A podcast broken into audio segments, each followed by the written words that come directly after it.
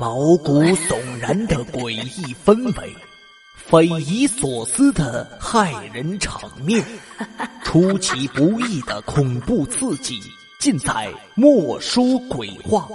今晚与您相伴，欢迎收听《莫说鬼话》，由墨梅播讲。感谢和欢迎您的打赏。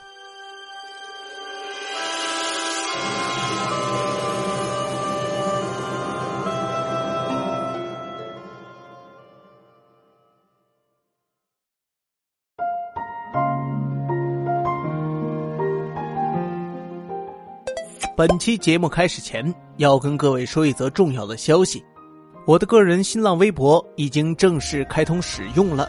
平时的一些动态，您都可以在微博上面看得到，包括最近的生活情况和作品的更新进展。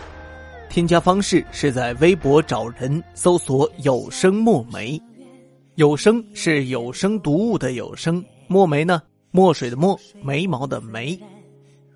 OK，闲话咱们就唠到这儿。今天的节目马上开始。粉饰煮酒杯未满，风长卷，轻将红袖这个故事的名字叫《白纸灯笼》，作者李暮雪。张林开的二手电三轮在县城还行。一到大洼乡空旷的柏油路上，就显出不足，明显跟不上兔牙他们的车。兔牙一踹油门，一车的年轻人高唱凯歌就窜过去了。张林回头看看自己一车的放映设备和车身上送文化下乡的标语，暗骂兔牙他们不仗义。张林是大洼乡人，高三时和一群县城的孩子混在一起上网喝酒。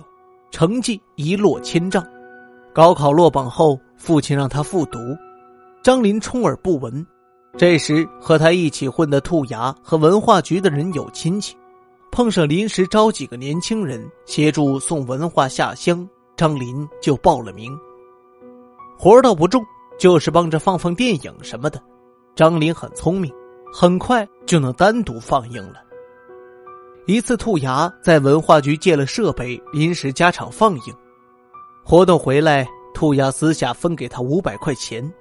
张林吃了一惊，他做临时工一个月才七百块钱。兔牙一说，张林才明白，他们是趁着老乡出来看演出，家里没人，偷偷撬门行窃。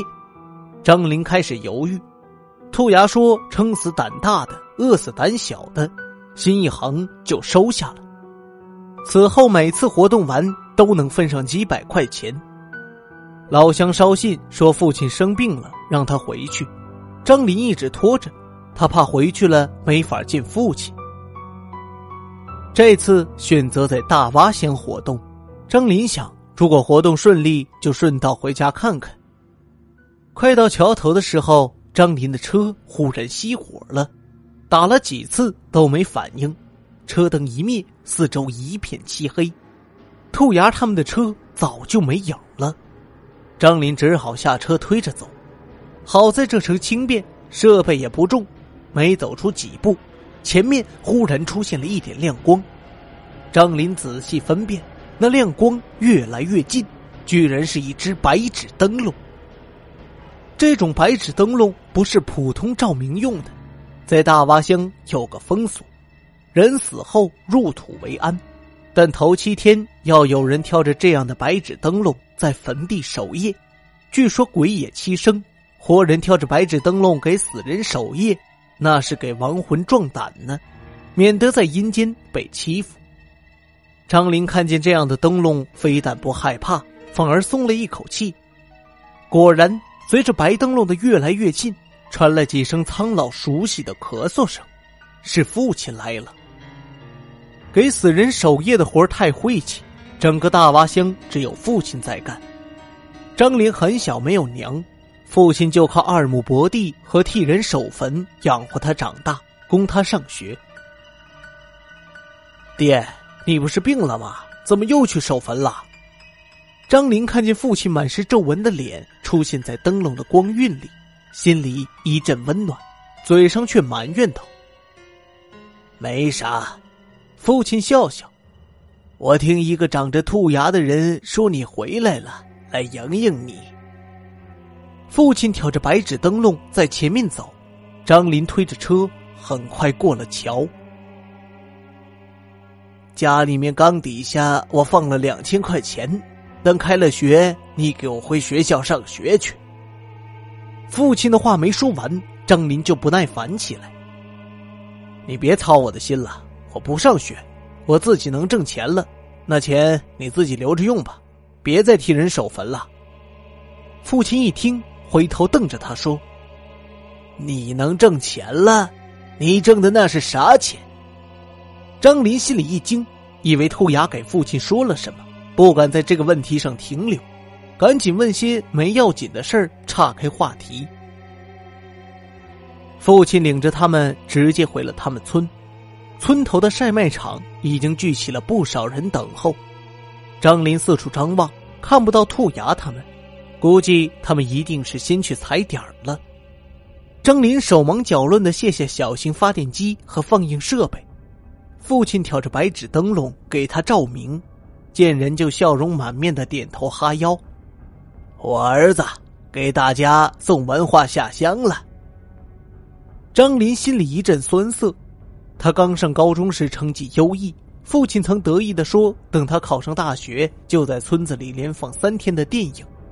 现在他不但没有考上大学，反而沦为了一个贼。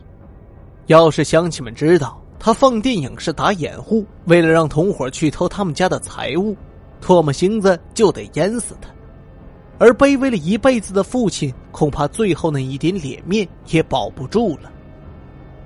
张林心情复杂的开始放映，发电机一响，拉起的幕布上就出现了画面，喧嚣的人群立刻安静下来，开始全神贯注的看电影。父亲把白纸灯笼往放映机旁边一插，也绣着手看起来。这场电影是反映新农村建设的片子，画面切换到夜晚时，电影里的村庄来了送文化下乡的服务队，村民们都互相招呼着出来看电影。张林之前没有看过这部影片，为这种巧合哑然失笑。慢慢的，张林察觉到不对劲儿了。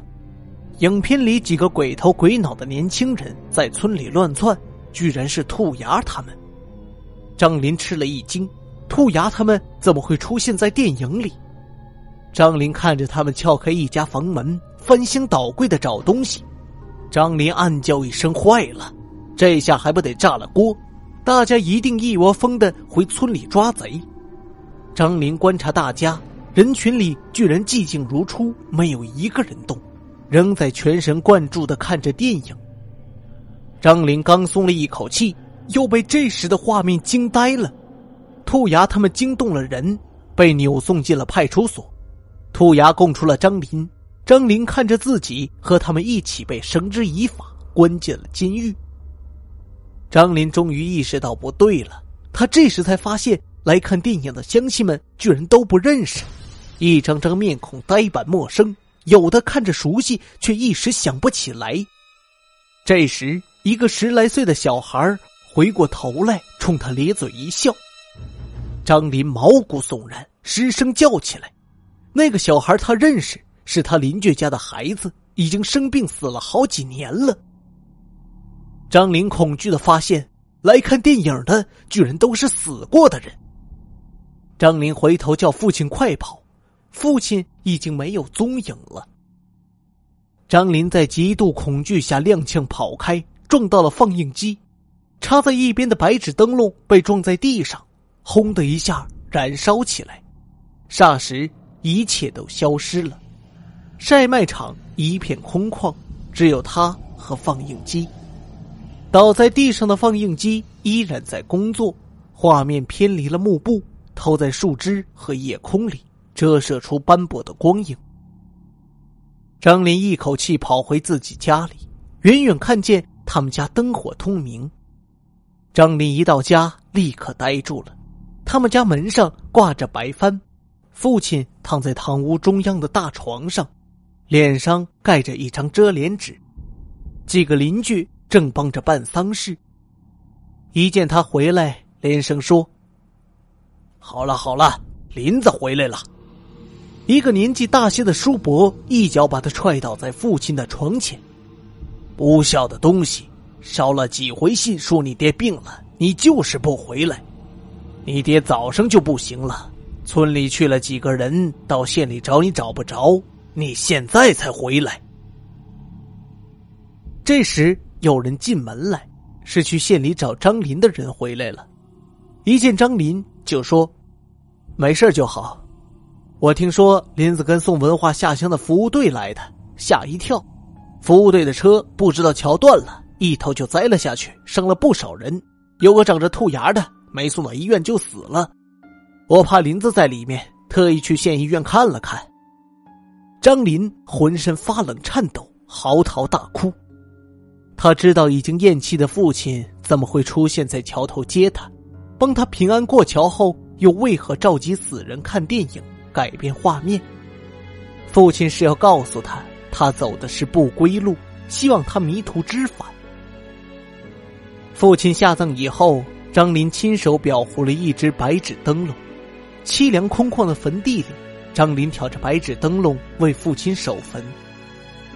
张林跪在父亲坟前说：“爹，你守了一辈子坟，在那边一定受人敬重，我听你的话。”一定争气。后天就开学了，我决定回去复读。